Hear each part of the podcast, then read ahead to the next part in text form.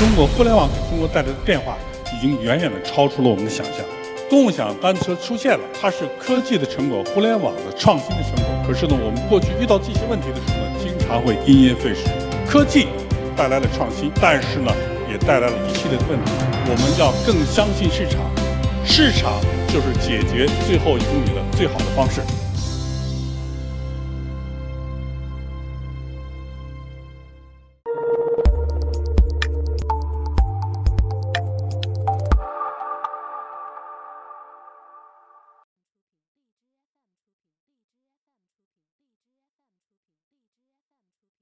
感谢主办方的邀请，能到这个会上，呃，介绍一下我们研究共享与创新的一个基本思路。我们在智慧城市上，呃，也有非常多的研究，而且建立了很好的平台。那么去年的年底呢，我在巴塞罗那参加智慧城市大会，全球智慧城市大会，都在讲到中国的智慧城市是基于互联网、基于创新、基于人工智能。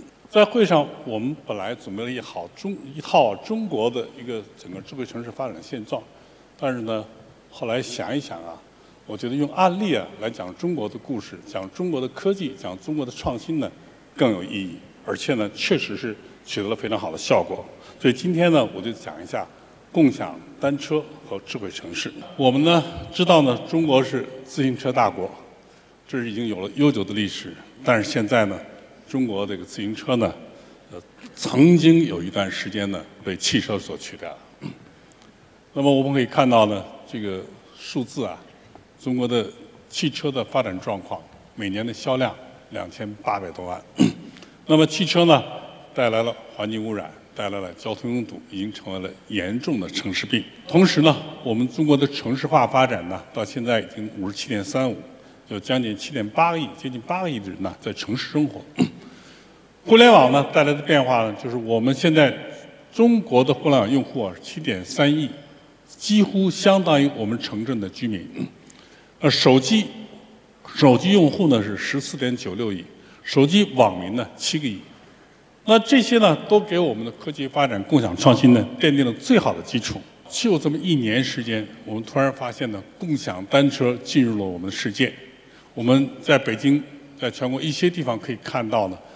原来的这种黑色的自行车，乱乱扔、乱停放的自行车，现在被各种不同颜色的自行车取代了。我举了两个，红色的是摩拜单车，黄色的是 ofo ofo 共享单车。现在呢，一七年预计啊是五千万，但实际上呢，可能发展速度远快于。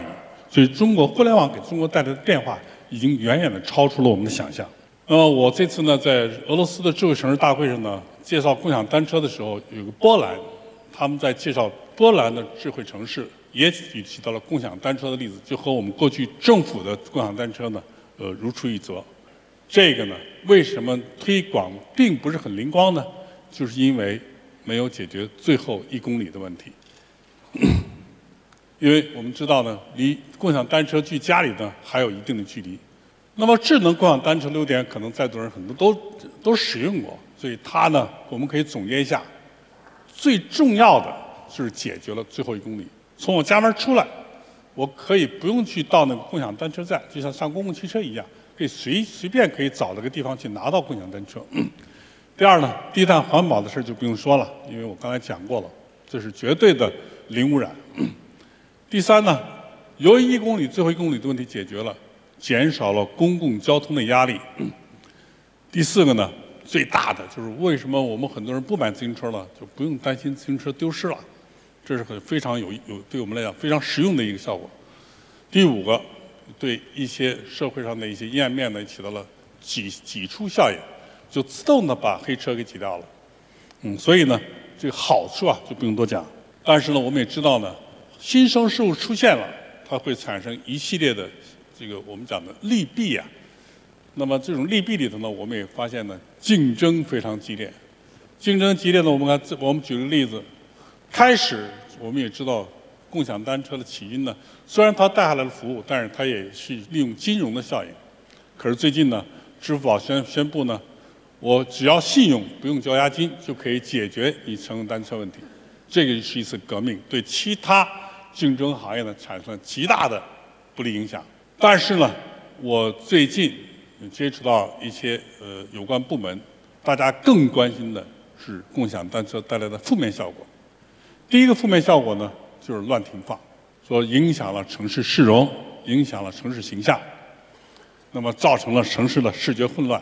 现在有关部门和一些地方政府都在想办法来解决这些问题。再有呢，就是我们的市民素质，就像当年电话亭一样，那么采用了各种啊不文明的方式来对付呢我们的共享单车，这是正常的现象。新生事物总会出现的。共享单车出现了，它是科技科技的成果，互联网的创新的成果。可是呢，我们过去遇到这些问题的时候呢，经常会因噎废食。政府应该采取什么方式来对待共享单车呢？我想呢，要正视呢利大于弊，要研究解决问题的方法，不能回到过去限制的老路，更不能回到政府那套共享单车的那种管理方式。就和当年我们滴滴打车，我们的出租车的共享。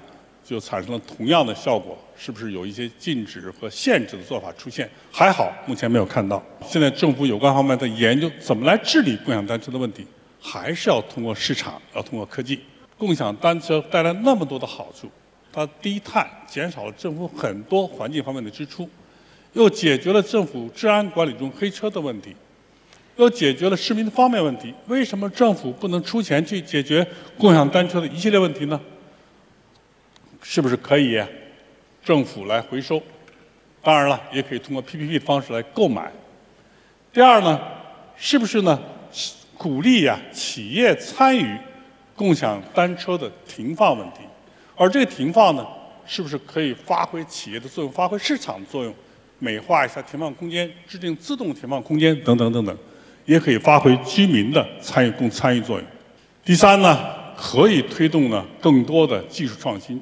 是不是我们来建立智慧城市的服务中心，来把无线的这个我们所谓的共享单车的定位系统和我们智慧控制中心呢结合在一起？有关的企业呢正在研发，比如说通过无线移动端，通过定位追踪来寻找到自行车停放的位置，通过通知呢回收汽车，来及时把它运营收回来处理。那么也可以呢研发啊这个两类的这个自行车。的定位系统、追踪感应功能的回收车，设计便于回收美观的共享单车停放感应位置，但是千万不能去搞什么固定的什么电子控制区，这样呢，呃回到过去政府那种传统的老路上去。我们还可以呢，通过发挥公共参与的作用，这又是一个体制上的变化，也是我们想不到的。那么，是不是可以对乱停放的人进行举报？通过信用管理来降低呢你你的信用，或者降低呢你享用单车的这种能力。再一个呢关闭支付宝和微信账户，还有呢对举报乱停放和帮助整理回收车的人呢来进行奖励，奖励积分、奖励信用分值等等等等。那么最后一个我们要说的是什么呢？就是科技带来了创新，但是呢也带来了一系列的问题。那么科技呢是由谁带来的呢？是由市场呃带来了科技的变化。那么政府要充分的发挥市场在科技和创新方面的引领作用。第二呢，在科技出现创新产生一系列问题的时候，政府不要用单纯的管控来面对这些问题，而应该呢去因势利导，发挥企业的创新精神来解决问题。第三，我们要更相信市场，市场就是解决最后一公里的最好的方式。谢谢大家。